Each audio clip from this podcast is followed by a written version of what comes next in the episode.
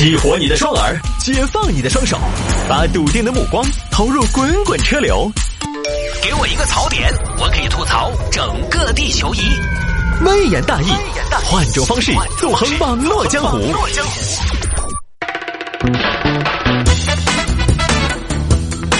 来喽，欢迎各位继续回到今天的微言大义啊！有听众朋友跟我留言说：“探哥敢不敢摆一下三三九的停车费为什么那么贵？”没嘿，幺幺九不敢摆也就算了，三三九我还不敢摆吗？这位听众就是讲述了他自己的遭遇，他过年去了趟三三九，说八辈子没去过了，停车停了五十多，吓了一大跳。呃，恰好可能觉得你这个三三九这个地方对吧，东门偏东啊，你好像感觉若干年前也是没什么人去，稀稀拉拉的，呃，怎么现在收费这么贵？恰好呢，这个事情其实我最近在网上，在微博上也看到不止一个网友在吐槽。恰好呢，我二月十九号那天也去了一趟三三九，带娃上了个天府熊猫塔，然后逛了个动物园。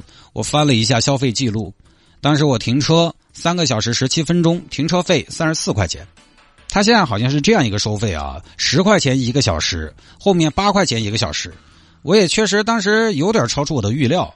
呃，因为我印象当中呢，成都停车收费收的比较贵的地方就那么几个，记忆当中就是 IFS 太古里银石广场群光那团转，南门上呢有有这个科华王府井楼底下停车挺贵，然后另外就是像费尔蒙啊这种高级酒店楼底下，其他地方停车呢还是比较平易近人，至少说不至于说说出来就有一点肉疼，但是三三九现在也确实不便宜了。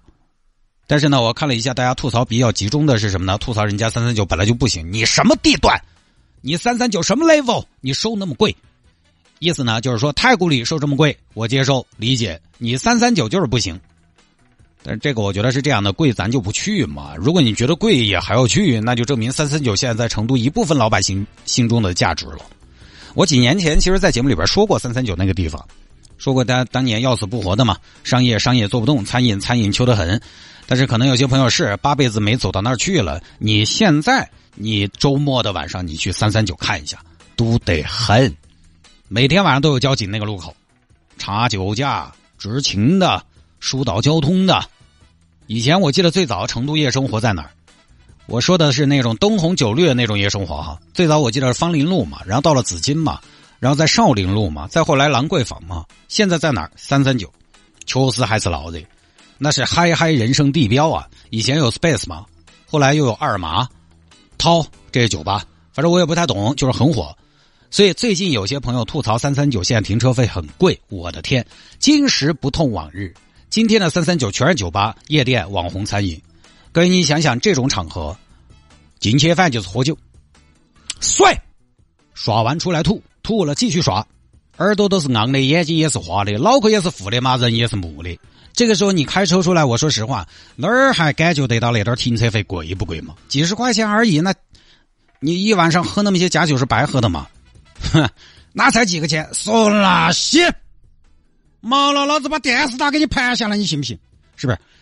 假酒当然是开玩笑啊！我一个喝不来酒的人，真酒假酒，我觉得差不多。你给我假酒，我可能觉得反倒更实惠。就是现在的三三九，我参加活动去过好些次，人家新店开业我去过几次，晚上开车出来堵死人，门口全是豪车、跑车、性能车，轰轰轰轰轰。而偏偏这些开豪车、跑车、性能车的呢，到那种地方去，他还不打滴滴。你换成是我，换成是你，你也一样。我买了一台法拉利，好几百万。我今天晚上要去酒吧，我也我也不喊滴滴啊。我去酒吧，我都不开法拉利，我什么时候开法拉利？我买菜的时候开法拉利啊，当真买菜车吗？就必须要开，又有钱，喝多了对价格也不敏感，钱嘛，纸嘛，酒嘛，水嘛，这下当然收费就贵了。所以三三九现在是个娱乐地标，它不是老百姓过日子的地方。像不夜店也好，酒吧也罢，它都是消费偏高的地方，它不是个住家的地方，它的定位早就变了。老百姓到那个地方，它不是菜市场。所以我一般没得事啊，我不得往那边走，好吧，各位，今天节目就到这儿了，时间也差不多了。那今天节目当中呢，我也会把一些片段剪到这个抖音的账号上边，大家可以搜索抖音账号“城市之音谢探”，搜索“城市之音谢探”来观看。